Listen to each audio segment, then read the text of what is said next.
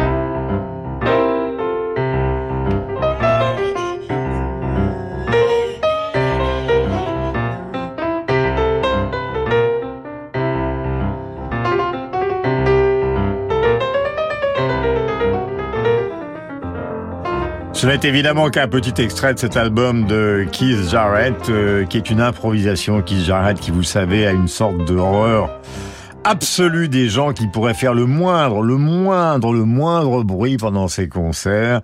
Et nous sommes donc avec Laurent Deville, Marc Lambron et Carole Beffa. Ce qui est extraordinaire dans l'histoire, Laurent, d'abord bravo votre carrière de pianiste et merci d'être sur l'antenne de Radio Classique. On rappelle les horaires pour ceux qui vous écoutent et qui aiment le jazz passionnément et notamment le piano. Eh bien, c'est du lundi au jeudi, euh, de 19 à 20h, on the wild side. Exactement, on the wild side. J'ai eu l'occasion d'aller voir Laurent aux États-Unis. Il se trouve qu'il faut être vraiment snob pour aller voir Laurent aux États-Unis alors qu'il joue en France.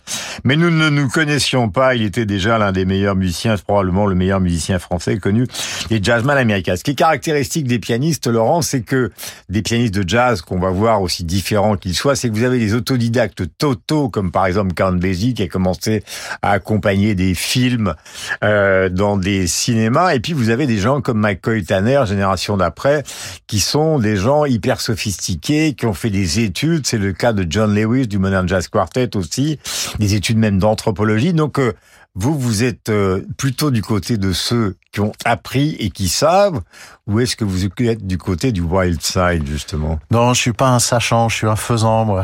J'ai appris sur le tard euh, d'oreille, en fait. Euh, j'ai commencé à prendre des cours très tard, euh, quand j'avais 18 ans. Mhm. C'est-à-dire c'était déjà trop tard. À l'époque, vous étiez à Normal Sup, vous n'étiez pas encore entré à Normal Sup? Je préparais Normal Sup. Ouais. Et quand, et... Donc vous n'étiez pas simplement un faisant quand même, il y avait une sorte de cerveau assez organisé quand même. Euh, qui prenait malheureusement beaucoup trop de place par rapport à la musique et c'est ce qui m'a décidé une fois que j'ai intégré dans Malsup de, de tourner les talons et de partir aux États-Unis pour me perfectionner car il était vraiment temps. Voilà et aux États-Unis c'est là que tout d'un coup donc vous avez fait la tournée de ce qu'on appelle donc les, les clubs à New York un peu comme à la grande époque pour vous coltiner les musiciens américains qui dominent quand même la planète mondiale du jazz. Quelles sont les rencontres essentielles que vous avez faites à cette époque-là qui ont bouleversé votre façon de concevoir la musique et l'instrument alors, bah, ce qui est bien à New York, euh, enfin à l'époque, euh, encore aujourd'hui, je pense, euh, c'est que il y a une concentration de, de, de génie au, au, mètre carré absolument invraisemblable. Et, et, pour la modique somme de, à l'époque, c'était 10 ou 15 dollars. Malheureusement, l'inflation est passée par là. On pouvait voir dans la même soirée Herbie Hancock, McCoy Tyner, Kenny Barron et Mulgrew Miller. Je vous dis Mulgrew Miller car c'est un pianiste qui est moins connu que les autres, qui est mort prématurément, qui a été un de mes maîtres euh, de, de piano, un, un, musicien extraordinaire qui a été des, des, années dans le groupe de Tony Williams, qui le batteur, euh, le batteur Tony Williams. Et je me rappelle d'ailleurs Tony Williams euh, à une conférence de presse à côté de Herbie Hancock, disant j'ai dans mon groupe le meilleur pianiste du monde et, et Herbie, alors la larme à l'œil, se, se, se plaindre que quand même lui aussi il savait jouer un peu de piano. Voilà, donc le groupe de Tony Williams, si ma mémoire est bonne, s'appelait Lifetime. Euh, J'espère ne pas faire d'erreur en votre présence. Vous avez choisi trois titres. Marc Lambron est là, nous allons parler aussi évidemment avec lui de ses choix. Alors là, nous sommes euh, dans la sophistication. Tout à l'heure, nous serons justement avec Herbie Hancock et nous reviendrons aux origines euh, de la musique avec Art Tatum, puisque nous vous tenons, nous vous gardons, Laurent, car vous êtes le génie de la petite bande de ce matin, même si Carole Beffa est un pianiste honorable. Voici donc la musicalité absolue, la délicatesse. Ahmad Jamal, l'album s'appelle euh, enfin le titre s'appelle The Awakening et c'est un album de 1970, vous allez tout nous dire.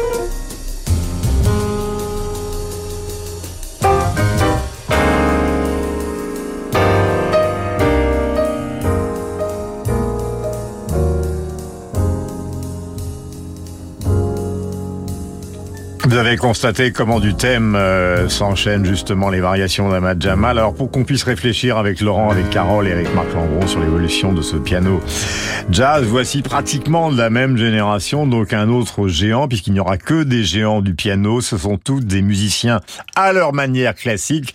C'est le choix de Laurent, donc il s'agit d'Herbie Hancock dans un album qui s'appelle Speak Like a Child. Nous sommes en 1968, c'est pratiquement dans les mêmes années, autre style, commentaire euh, de Laurent dans une seconde.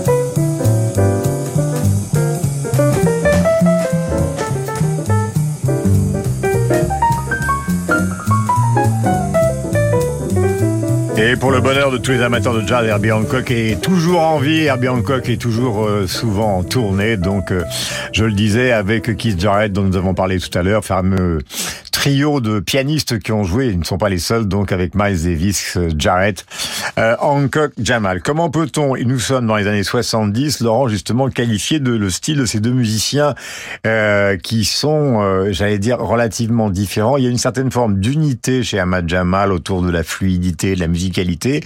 Quant à Herbie Hancock, on a l'impression simplement qu'il peut tout faire. C'est-à-dire, il peut faire du, du funk, il peut jouer du piano swing, il peut jouer en trio, il peut jouer avec un orchestre, il peut jouer avec des musiques, enfin avec des instruments électroniques. euh, il y a des pianos euh, qui jouent euh, À bretelles. Eh ouais, oui. ouais, des pianos à bretelles comme des guitares. Enfin, c'est c'est monsieur, c'est tout faire. Ouais, bah, c'est-à-dire ce qui les unit, c'est que ce sont euh, tous les deux des inventeurs de monde. Euh, Jamal a, a, à mon sens, amené quelque chose de, de, de fondamental dans, le, dans, dans la musique de jazz, c'est-à-dire que le, auparavant, je dirais que le- la musique de trio était bidimensionnelle, et lui, il a rajouté une troisième dimension, une sorte de profondeur dans le trio, euh, notamment euh, quand il ne joue pas, c'est-à-dire qu'il il appelle à entendre ce qui se passe derrière.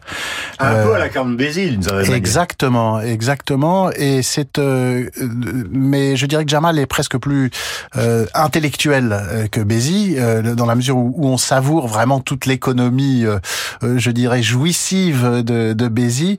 Là où Jamal, c'est un véritable plan pour, euh, euh, comment dire, redonner au piano sa profondeur. Vous savez, on a 88 notes et rarement les pianistes ont besoin d'exprimer le silence. Ce- C'est un instrument très bavard, le piano, parce que ben, on doit pousser l'harmonie, le rythme, la mélodie, tout ça en même temps.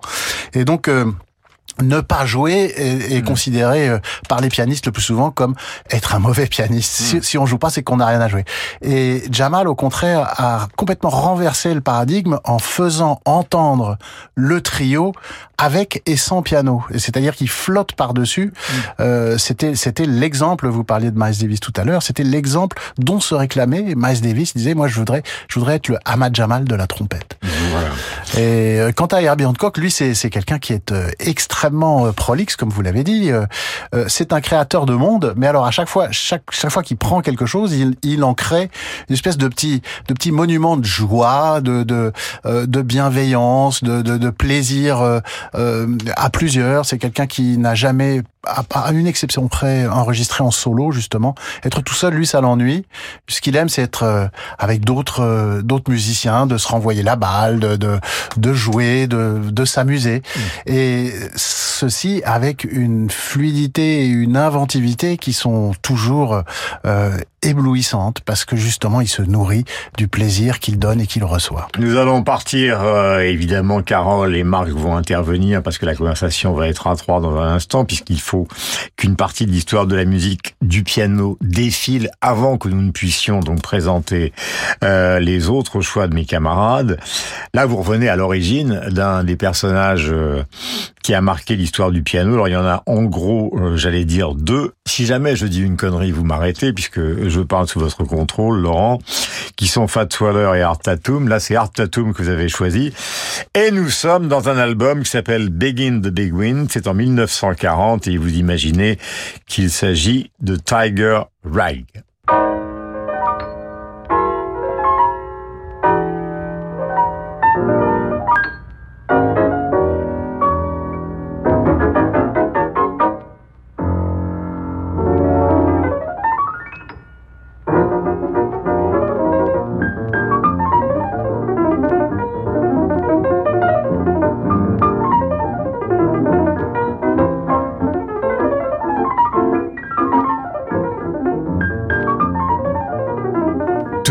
Parliez Laurent Deville de, de virtuosité. Elle est à la base quand même de ce piano ragtime euh, dont nous venons d'avoir l'illustration, puisque c'est même dans le titre.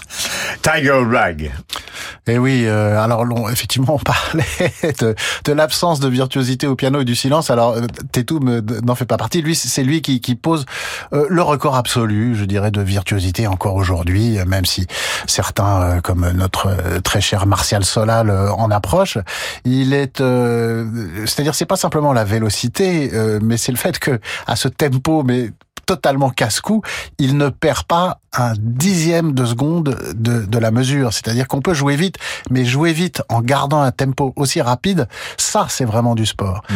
Et n'importe quel pianiste de jazz amateur ou professionnel d'ailleurs, en écoutant cette piste, se dit Oh là là, mais lui, hmm. il a une crise d'épilepsie ou quoi? Oui, mais attendez, cette affaire-là, c'est une affaire de don absolu, c'est une affaire, parce euh, qu'il faut en parler, de taille des mains aussi, parce que ça joue un rôle euh, très important. Quand vous avez des, petites mains et des petits doigts, c'est quand même très difficile. Oui, il a, des, il a des grandes mains, une technique incroyable à trois doigts. Il fait des runs euh, le long du piano, comme ça, juste, juste avec trois doigts.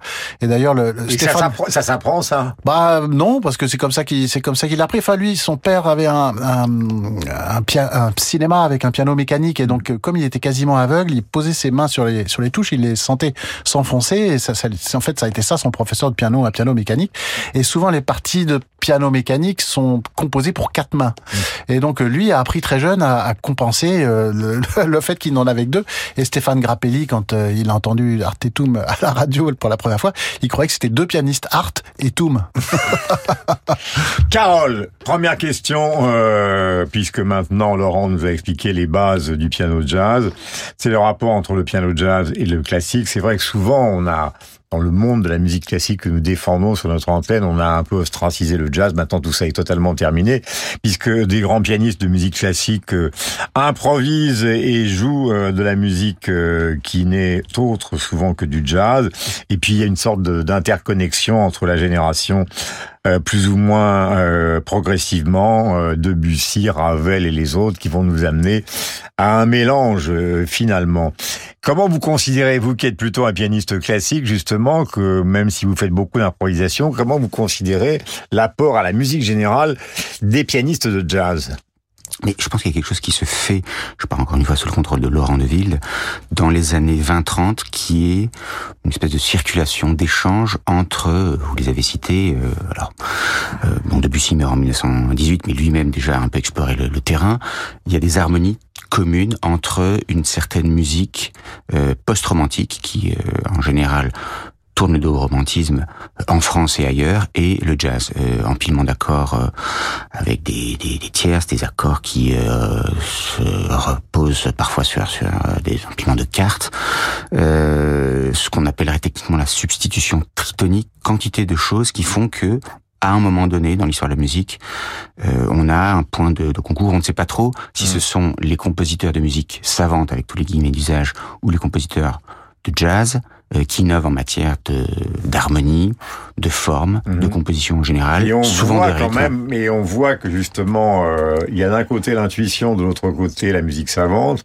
mais qu'en même temps, euh, Marc du côté de la J'emploie deux fois le mot du côté, c'est un peu beaucoup pour la même phrase, mais euh, la, la sensibilité et la virtuosité sont, sont absolument égales finalement. Entre Rubinstein et Art Tatum, euh, il n'y a pas de différence, euh, j'allais dire technique, si probablement, mais pas de différence de virtuosité.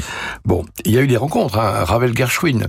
Euh, Rubinstein, il avait aussi son côté gitan. Il avait appris que quand une, il faisait une fausse note, il fallait faire une sorte de olé, enfin l'équivalent d'un guitariste flamenco qui, qui ponctue sa fausse note d'une. Bon, après, ce qui est assez amusant d'une certaine manière, c'est un jeu de, gentrification réciproque c'est-à-dire il y a eu peut-être dans un premier temps une sorte d'anoblissement euh, du jazz euh, chez Stravinsky notamment, Bartok aussi probablement, chez quelques compositeurs.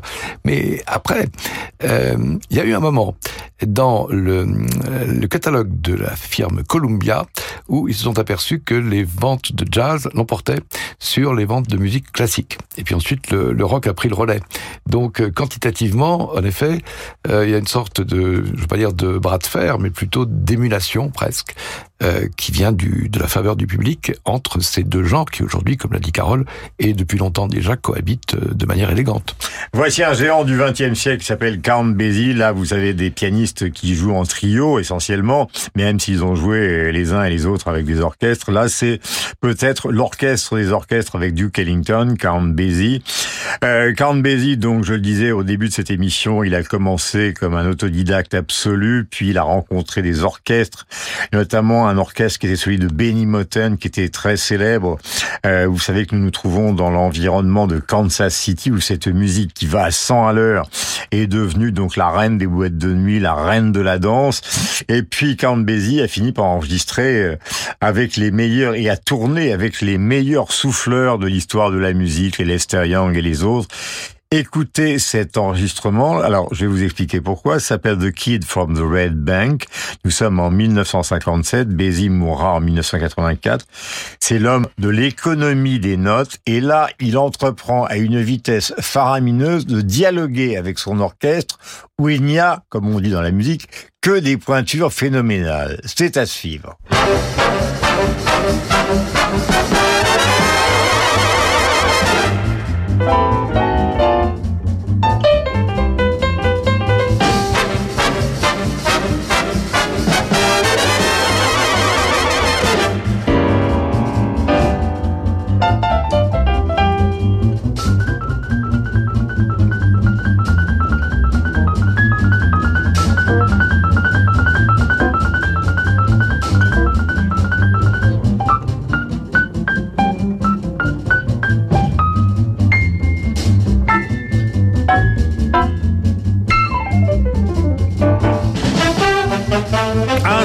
Phénoménal, cette espèce de bataille qui est en fait une union profonde entre Count Bézier et son orchestre.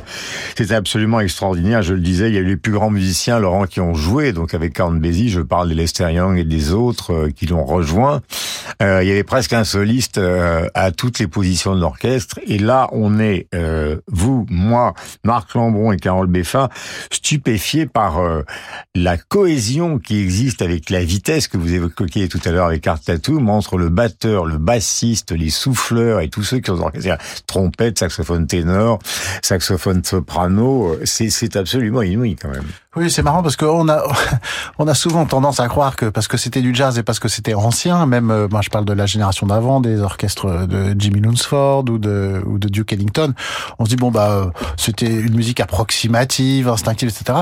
Alors que la technicité des ensembles instrumentaux, des sections de cuivre en particulier, était absolument époustouflante. On vient de l'entendre. Hein. Ah oui, c'est et, et, là on est on est en 57, mais ça ça existe dès les années 20, c'est-à-dire euh, euh, des, des, des, pupitres d'orchestre qui ont une maîtrise totale. Mmh. Euh, de la dynamique, de l'attaque, de la tenue des notes, des vibratos, de, de, il y a, y a un, hmm. comment dire, un, un, réservoir émotionnel qui est, je pense, balayé avec beaucoup plus euh, de d'application qu'en musique classique, puisque euh, on, on, peut jouer des effets, alors qu'en musique classique c'est parfois de mauvais goût, puisqu'on est censé hmm. y mettre son âme et pas et pas non plus pas les, les devantures de, de son de son hmm. veston euh, brillant, quoi.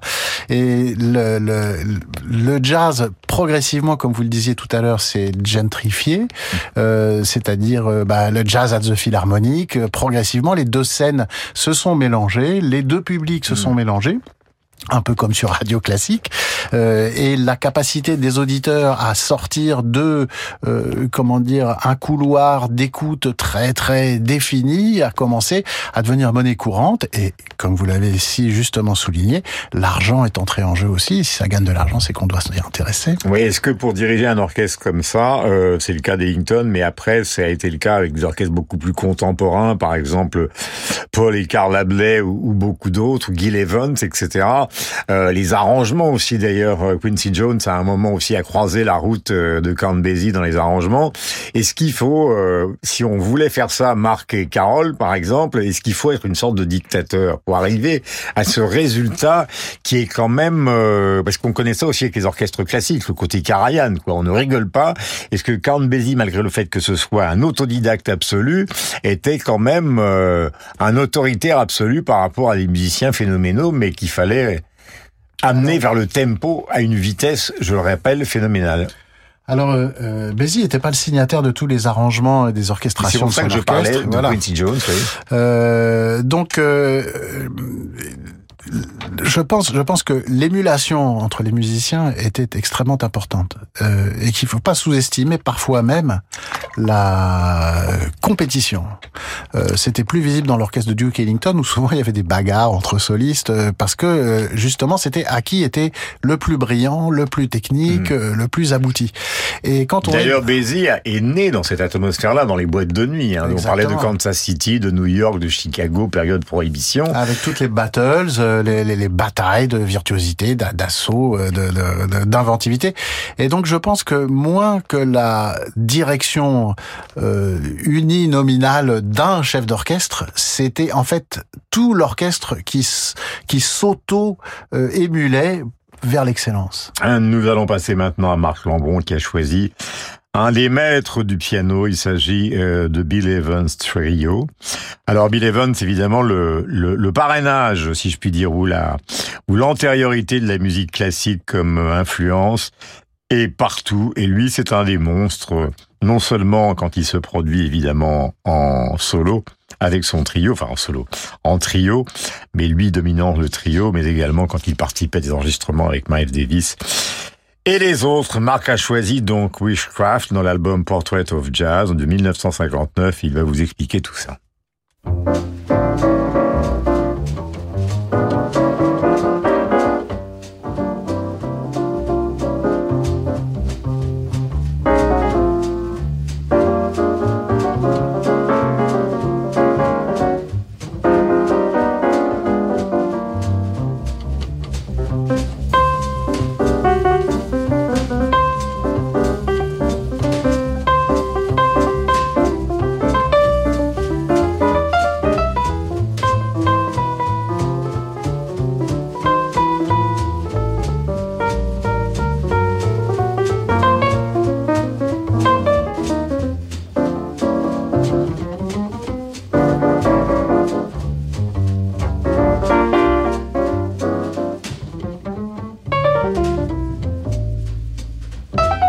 Les amateurs, évidemment, auront reconnu cette base qui n'est pas simplement une base d'accompagnement, c'est une base qui est aussi en partie mélodique et qui dialogue avec le pianiste. Mais suffit euh, la suffisance. euh, Marc, il faut parler de Bill Evans, qui est un géant.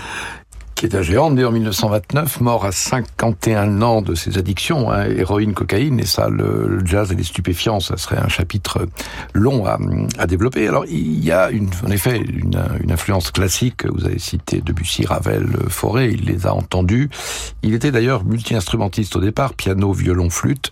Il passe trois ans dans l'armée, où il est, flûtiste, il en sort en 1954, et assez vite, il devient un musicien de, de piano euh, apprécié. Et je dirais presque que les, ces tonalités françaises le qualifiait pour le jazz modal de, de, de Miles Davis. Et donc en 1959, c'est le pianiste de cet album légendaire qui est Kind of Blue avec Coltrane et, et Cannonball Adderley. Mais simultanément, il y a aussi ce trio non moins légendaire qu'il formait avec Paul Motian et Scott Lafaro. Alors Scott Lafaro, qu'on vient d'entendre en effet, grand bassiste malheureusement disparu dans un accident de voiture en, en 1961. Et euh, dans le jazz, comme dans le rock d'ailleurs, plus tard, souvent, la formule, c'est la batterie et la basse qui forment un socle rythmique sur lequel le, le soliste, pianiste ou guitariste vient euh, se poser. Là, il y a ce qu'on appelle l'interplay, c'est-à-dire le, le, le, fait de dialoguer. Euh, ce qu'on a entendu, euh, je parle sous le contrôle de Laurent Deville, je crois que délibérément d'ailleurs, euh, Bill Evans jouait sur la partie, le voicing, il a joué sur la partie haute du clavier pour laisser un espace euh, au grave où la, la, la contrebasse de, de, de Scott Lafaro venait se, venait se jouer. On a retrouvé ça d'ailleurs plus tard dans le, dans le rock avec des bassistes qui venaient souvent du jazz comme Jack Bruce ou Jaco Pastorius qui euh, également étaient des, des concertistes euh, à part entière, enfin intégrés dans le tissu sonore de Cream ou des albums de Johnny Mitchell, par exemple, pour euh, pour Jaco Pastorius, ou pour Weather Report, qui est un groupe de jazz rock dont il a fait euh, partie. Avec euh, Joe Zawinul. Alors, avec Joe Zawinul. Donc, l'interplay. Alors, dernière chose, parce qu'il y a des filiations. Bill Evans a joué avec le saxophoniste Benny Golson et Laurent Deville aussi. euh, ah oui, donc euh, il y a, y a des, des, des, continuités au fond assez extraordinaires qui, qui vont des années 50 aux à aujourd'hui, puisque Benny Golson est toujours vivant. Mais ça, euh, Laurent peut nous le dire mieux que moi. Il va le dire dans un instant. Nous allons écouter. C'est un choix de Carole Beffa, Keith Jarrett et Chick Corea. Donc, je vous disais tout à l'heure. Ils font partie donc de ce trio avec Herbie Hancock euh, qui à un moment donc a, a, la scène du piano. Je parle en termes justement de concert puisqu'ils ont appartenu au groupe mythique les uns après les autres euh, de Miles Davis. Parfois d'ailleurs euh, pratiquement successivement. Voici un, une version choisie par Carole du concerto numéro 10 pour deux pianos de, tenez-vous bien, Mozart.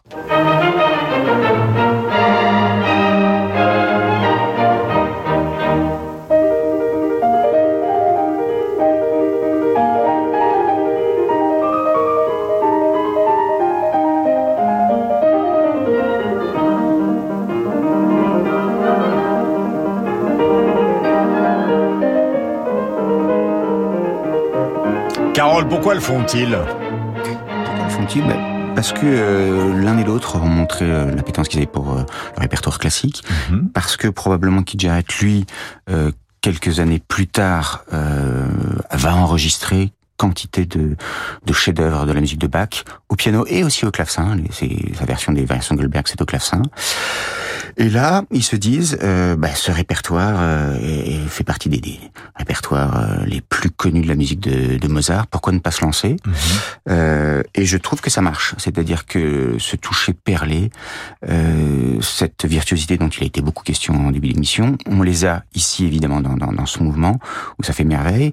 Et autant euh, on peut dire s'agissant de Keith Jarrett, là encore, je parle sous le contrôle de Laurent Deville, que euh, son interprétation euh, de Bach n'a pas grand-chose à voir avec le musicien de jazz qu'il est, et que le musicien de jazz qu'il est n'a pas grand-chose à voir avec Bach, si ce n'est évidemment que Bach était le plus grand improvisateur de tous les temps peut-être, mm -hmm.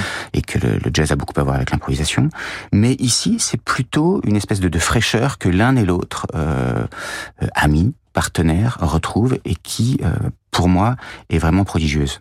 Voilà donc l'analyse de Carole. Nous allons nous retrouver et je rappelle que cette émission est consacrée au, au monument du jazz avec l'un d'entre eux donc euh, qui est parmi nous dans ce studio et qui est aussi donc animateur. Euh, je n'aime pas trop ce mot sur Radio Classique, disons passionné, diffuseur de jazz donc sur l'antenne de Radio Classique euh, tous les jours. Il s'appelle Laurent Deville. Il est en direct dans un instant sur Radio Classique.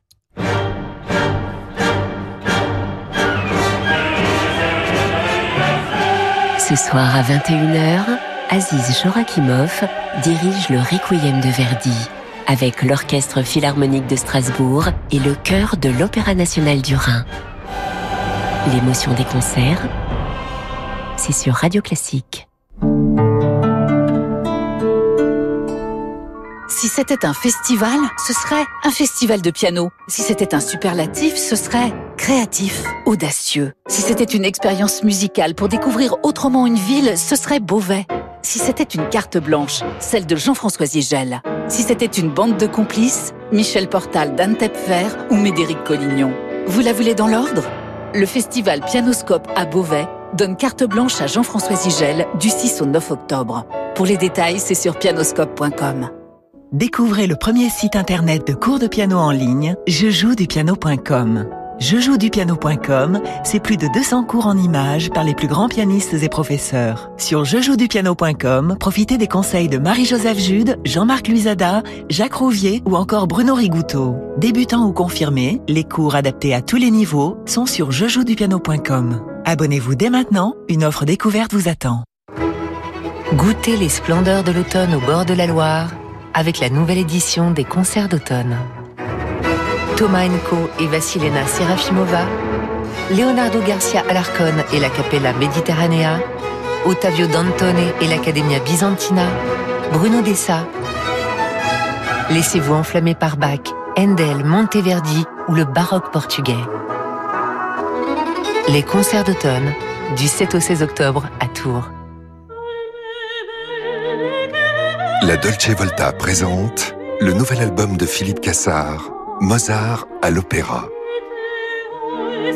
Avec Nathalie Dessay, Cédric Péchia et l'Orchestre National de Bretagne, plongez au cœur des confidences et des passions, des drames, des murmures, des cris et des non-dits. Mozart par Philippe Cassard, un album La Dolce Volta, en concert le mardi 11 octobre à la Philharmonie de Paris.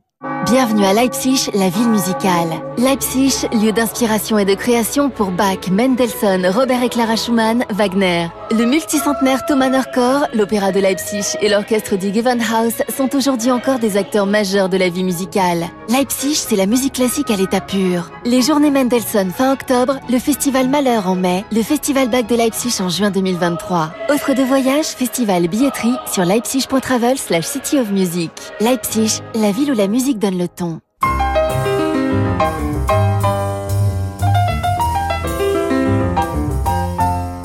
Vous connaissez ma femme? Je voudrais connaître son emploi du temps quand elle vient à Paris, savoir où elle va, qui elle voit. J'ai des soupçons sur sa fidélité, je vous demande de vérifier, c'est normal. 19h, 20h. L'enseignement majeur, c'est l'existence même de Proust. Que dans le monde moderne, une telle vocation ait existé. Totale. Et dans l'espace et dans le temps. Bande à part avec Guillaume Durand sur Radio Classique. Voilà les rêveries à haute voix de Marguerite Duras, c'est évidemment cette voix inquiétante de celui que nous avons tant aimé et qui nous a quitté, Michel Bouquet. Voici introduit par Marc Lambron qui va faire, vous frappons, il est académicien, c'est le roi du portrait, donc à propos de Ray Lema et de Laurent de Will qui enregistrent Human Comfort, voici un portrait comme une sorte de réception à l'Académie de Laurent de Wild par son camarade normalien Marc Lambron. Aucune répétition n'est prévue, tout ça Voici d'abord la musique.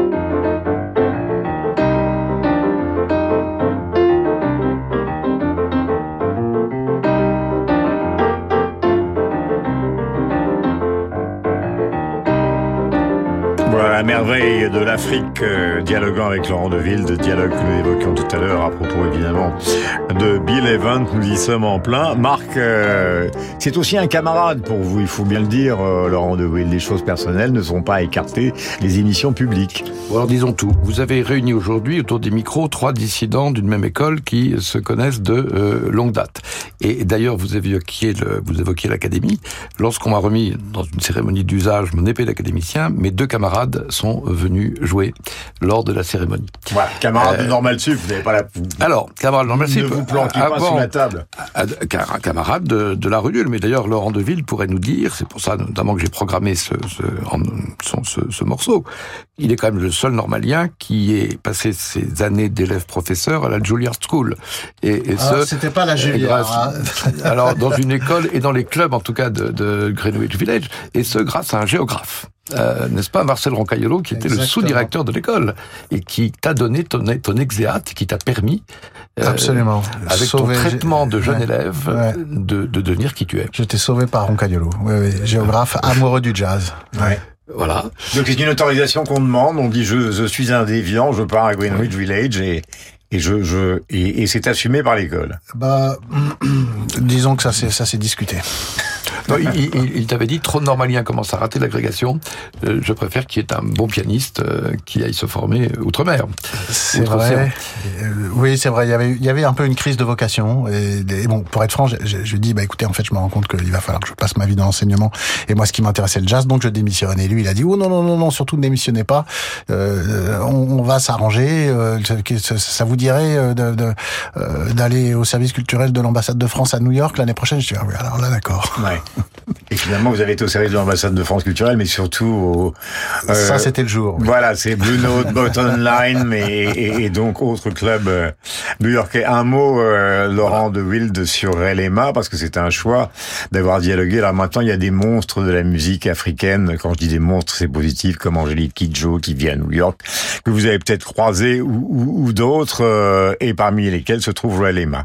C'est une rencontre, je dirais, à mi-chemin, entre, entre Ray, qui est effectivement euh, quelqu'un qui est très euh, très avide de rencontres, qui a fait des choses euh, aussi. Il faut le présenter, dire d'où il vient. Relema, donc euh, qui est né au Congo, euh, qui est maintenant de nationalité française, qui a participé à des expériences orchestrales ou avec les, les voix bulgares. Il a il a collaboré. C'est c'est un, un, grand ami et collaborateur de Manu Dibango aussi. il est c'est c'est un esprit extrêmement curieux qui est guitariste, très bon guitariste, très bon chanteur, maître percussionniste et pianiste un petit peu quoi. Donc il se considère pas du tout comme un comme un virtuose de l'instrument. Mmh. Euh, il aime le piano pour ce qu'il est, c'est-à-dire euh, un instrument à percussion qui fait des notes justes. Mmh. Alors parfois un peu trop juste à son goût parce que vous savez en Afrique quand c'est trop juste euh, c'est que c'est louche. Et euh, donc euh, moi ça comment dire toute son approche musicale m'intéressait beaucoup, c'est pour ça que en 2015 j'ai soulevé mon téléphone et lui dit est-ce que ça t'intéresserait de faire un duo avec moi? Et effectivement, on s'est rencontrés à mi-chemin, c'est-à-dire que pour lui c'est euh, c'est compliqué parce que les morceaux les compositions qu'on a euh, ont plein de sections différentes, ça tourne à droite, ça tourne à gauche, ça monte, ça descend et ça c'est comment dire, c'est un, une dramaturgie euh, à laquelle il n'est pas très habitué. Euh, et euh, en revanche, le, le, il suffit que je perde le, le tempo d'un quart de poil de cheveux. Euh, et là, j'ai tout de suite droit à un, sourcil dressé. Donc, il euh, y, a, y, a, tout un travail, tout un travail rythmique de ma part et harmonique et formel de sa part qui font que, bah, on a sué dur tous les deux pour en arriver là. Il est canadien. C'est un géant. Il s'appelle Oscar Peterson. Quand je dis qu'il c'est un géant, c'est-à-dire que c'est effectivement physiquement un géant. On a l'impression que le piano peut être dévoré par lui. Le voici dans un concert à la Philharmonie de Berlin, présenté par Carole Beffa. C'est un hommage, un salut, c'est même le titre du morceau, à euh, Jean-Sébastien Bach.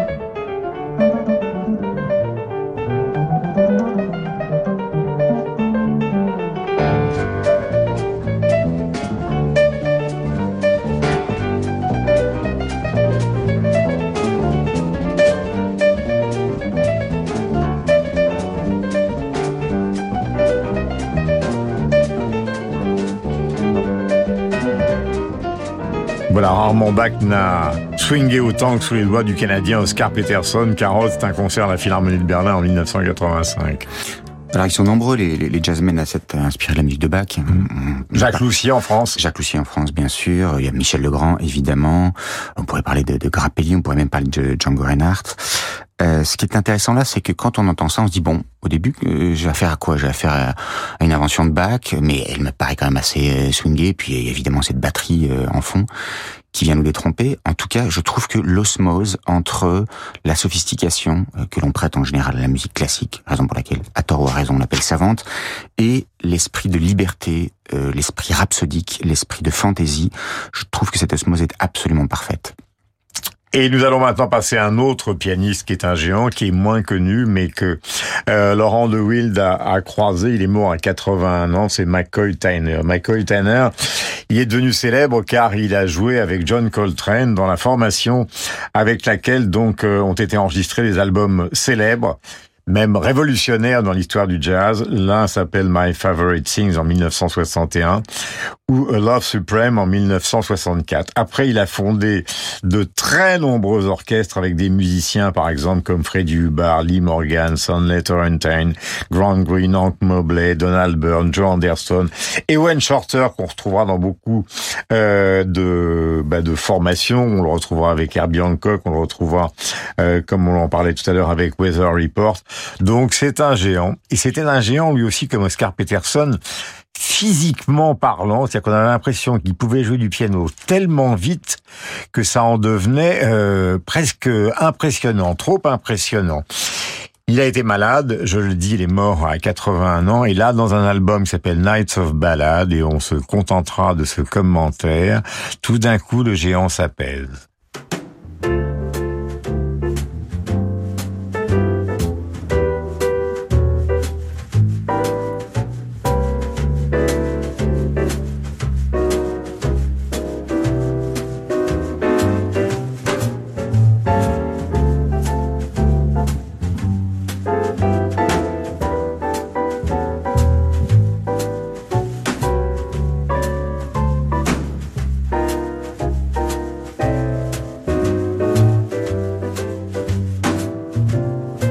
Ça c'est la version cool, si je puis dire, de McCoy Tanner. Il a enregistré en 73 Sahara, nommé au Grammy Awards, et puis donc un autre album en 73 qui s'appelle Enlightenment, enregistré au Montreux Jazz Festival, qui a remporté le prix du, du disque de l'année. Il a souvent euh, flirté avec le free jazz, et il est considéré par la profession comme l'inventeur euh, en tout cas l'un des représentants de l'approche modale du jazz au piano.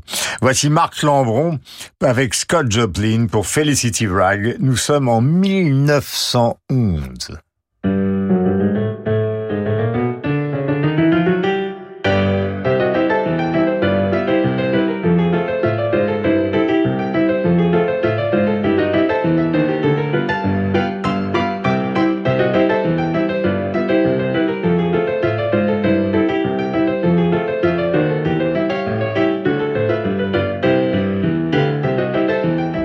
Tous ceux qui ont écouté ce morceau, évidemment, se souviennent du film de George Roy Hill avec euh, deux playboys incontournables, l'arnaque. Il s'agit évidemment, vous vous en souvenez, euh, de Paul Newman et de l'autre, donc Robert Redford. Joplin, nous sommes au début, parce que c'est ça qui est intéressant, euh, dans nos conversations qui se veulent un peu sophistiquées, nous sommes au début du début, alors que nous sortons euh, avec McCoy Tanner d'une certaine forme de de jungle moderne. Oui, là, c'est vraiment l'aube du piano jazz. Scott Joplin était né en 1868, c'est un Texan d'ailleurs, et il va mourir en 1917, donc euh, très tôt, à, à New York. Euh, alors, sa mère euh, était lavandière, mais jouait du banjo, et son père était cheminot, mais il était violoniste. Et donc, ça le destinait à devenir euh, cornettiste et pianiste euh, autodidacte. Alors là, nous arrivons vers cette forme première qui est le, le, le ragtime. Euh, Carole Beffa citait l'autre jour euh, Colette qui disait à propos de Bach que euh, c'était une machine à coudre sublime, et là c'est une machine à coudre sublime, mais plutôt dans un beuglant, dans un honky-tonk de euh, la Nouvelle-Orléans. Alors, euh, ce qu'on entend évidemment, ce n'est pas l'enregistrement euh, initial, puisqu'il meurt en 17, donc il y avait des rouleaux de piano, des rolls qui étaient encodés et, et qui étaient ensuite euh, joués en, en, en diffusion euh, c'est une sorte de novateur, y compris parce que les, les royalties qu'il touchait étaient chiches, donc il fonde en 1913 sa propre maison d'édition, ce qui était assez nouveau à l'époque, et aussi intéressant, il écrit un opéra euh, qui s'intitule Primonisha en 1911. Le livret, pour aller vite, c'est une femme noire qui éduque tout un village. C'est avant Porgy and Bess. Donc il y a aussi déjà la, la, tentation ou le, clin d'œil vers la musique euh, classique. Euh, il meurt à 48 ans, euh, syphilitique. Et dernière chose, vous avez cité l'arnaque, mais pour les amateurs de bande dessinée, dans un album de Lucky Luke, euh, post-Maurice, euh, en 2008, L'homme de Washington, Laurent Gérard, qui était au scénario, fait apparaître Scott Joplin. Voici qu'apparaît derrière les explications de Marc Lambron, Friedrich Goulda. C'est l'extrait de la suite 1962 et c'est un choix de Carole Beffa. Je rappelle que nous sommes sur l'antenne de Radio Classique, que nous accueillons avec bonheur pour faire connaissance avec les géants du jazz qui ont tous défilé.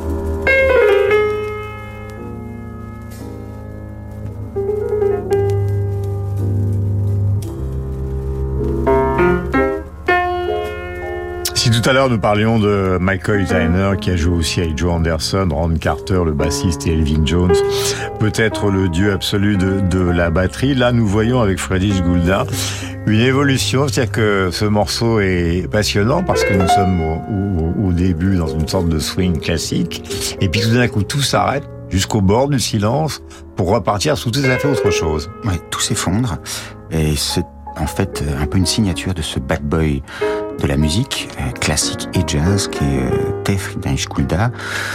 Euh, un incroyable claviériste qui était aussi compositeur et qui nous a laissé par exemple un concerto pour euh, violoncelle qui est joué par euh, beaucoup de très grands aujourd'hui, par exemple Edgar Moreau, très curieux où vous avez tout aussi bien du jazz rock qu'à un moment des clins d'œil à des danses baroques.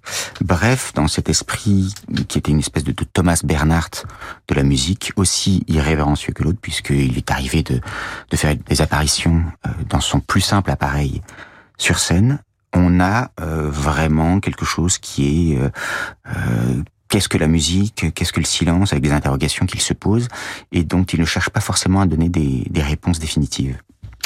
Et nous allons terminer par euh, John Lewis, qui est une des légendes du piano. Il est né en 1920 à La Grange, dans l'Illinois. Il est mort le 29 mars 2001 à New York. C'est un pianiste, arrangeur, compositeur, évidemment américain de jazz et célèbre pour avoir dirigé et fondé le fameux Modern Jazz Quartet.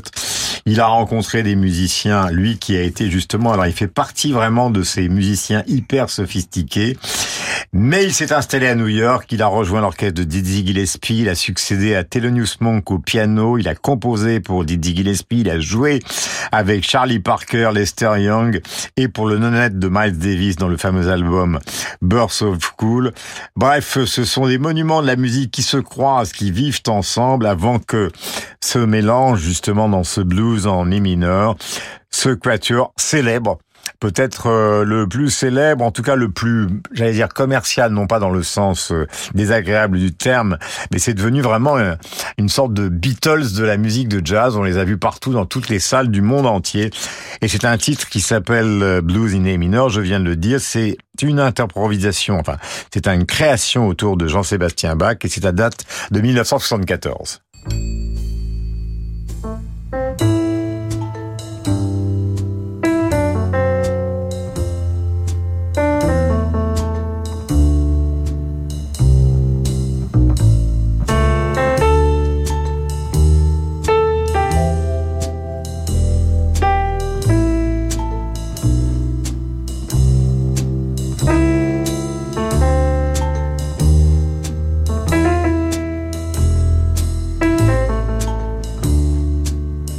En 1951, là nous sommes en 74, il y avait John Lewis, donc euh, vous avez Milt Jackson, vous écoutez effectivement euh, ce vibraphone, vous aviez donc euh, Clark, euh, donc Kenny Clark le batteur, Ray Brown, donc un géant de la basse, qui sera remplacé d'ailleurs par un autre géant qui est PACI, c'est ce groupe pendant des années donc a traversé les salles de concert du monde entier pour défendre cette musique lumineuse de jazz et de swing. Euh, je dois dire que pour terminer cette émission, nous allons conclure avec Marc et avec euh, Carole de l'importance de cette musique, de l'importance du piano dans cette musique comme d'ailleurs dans la musique classique. C'est-à-dire que euh, là, dans le jazz, vous avez à la fois, il faut bien le dire, les sections rythmiques, le piano et les souffleurs.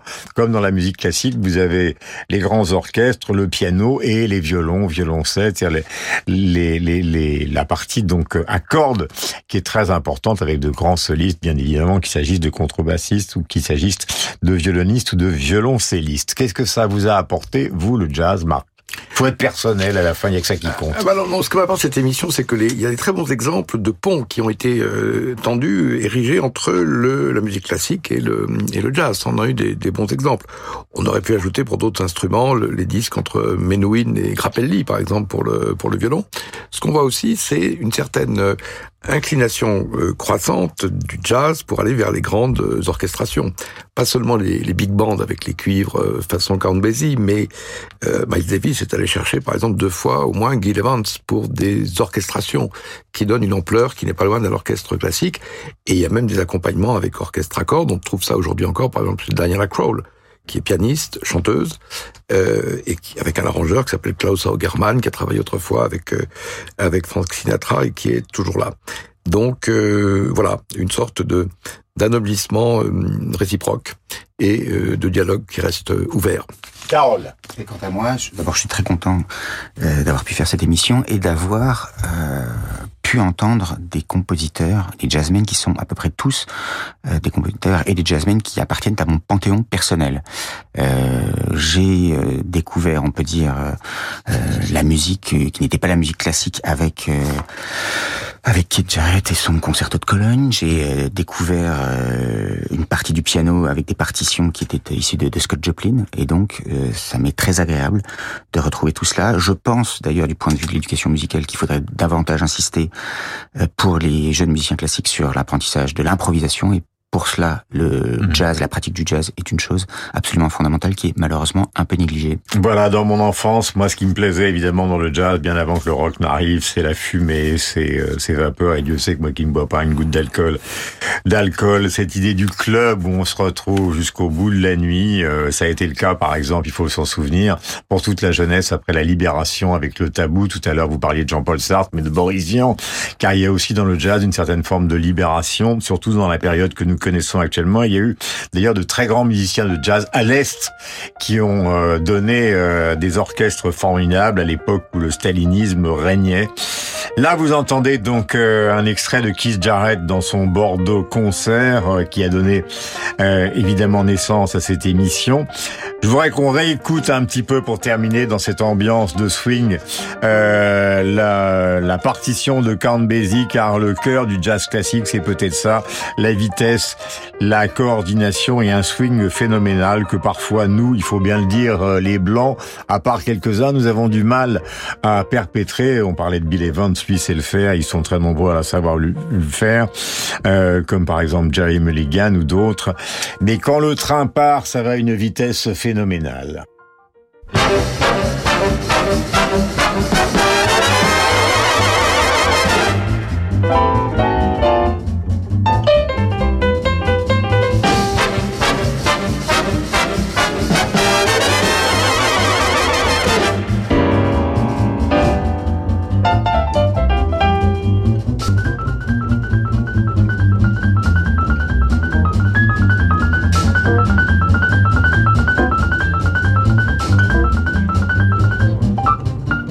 Un seul regret, c'est Fat Waller, mais nous l'entendrons lors d'une prochaine émission sans doute. Voilà, Around About Midnight aussi, on en a parlé, on l'a diffusé souvent, Thelonious Monk, géant de la musique. Merci de nous avoir suivis, on se retrouve évidemment la semaine prochaine.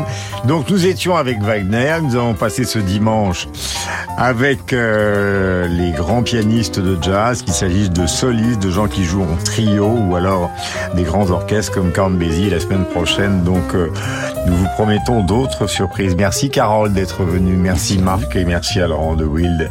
Évidemment, il est notre musicien de jazz maison avec son émission tous les jours sur l'antenne de Radio Classique du lundi au jeudi. Magnifique carrière de musicien.